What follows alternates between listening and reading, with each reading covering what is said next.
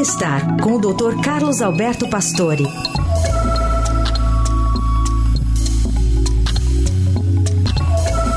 E hoje o Dr. Pastore faz um importante lembrete sobre os cuidados com o corpo específicos para os períodos de calor, né, Dr. Pastore? Bom dia. Bom dia, Heisen. Bom dia, ouvintes.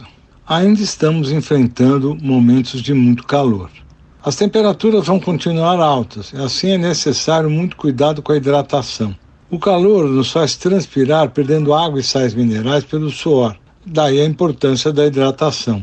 Exercícios é importante ser feitos em horários bem cedo ou final do dia, evitando caminhar com o sol muito forte. A nossa alimentação deve ser leve, moderada, sem grande sobrecarga, para poder deixar o organismo tranquilo, porque senão ele vai gastar muita água para digerir a comida pesada e as bebidas alcoólicas. Prefira frutas, legumes, peixes. Pacientes que tomam medicação específica para pressão arterial, como diuréticos, hipotensores tem que lembrar que a pressão diminui com o calor e pode dar sintomas de cansaço, falta de ar e tonturas.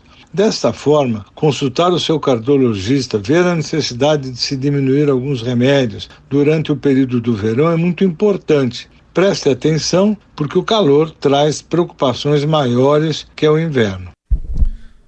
Dicas importantes aí do, do Dr. Carlos Roberto Pastor, que volta segunda ao Jornal Eldorado.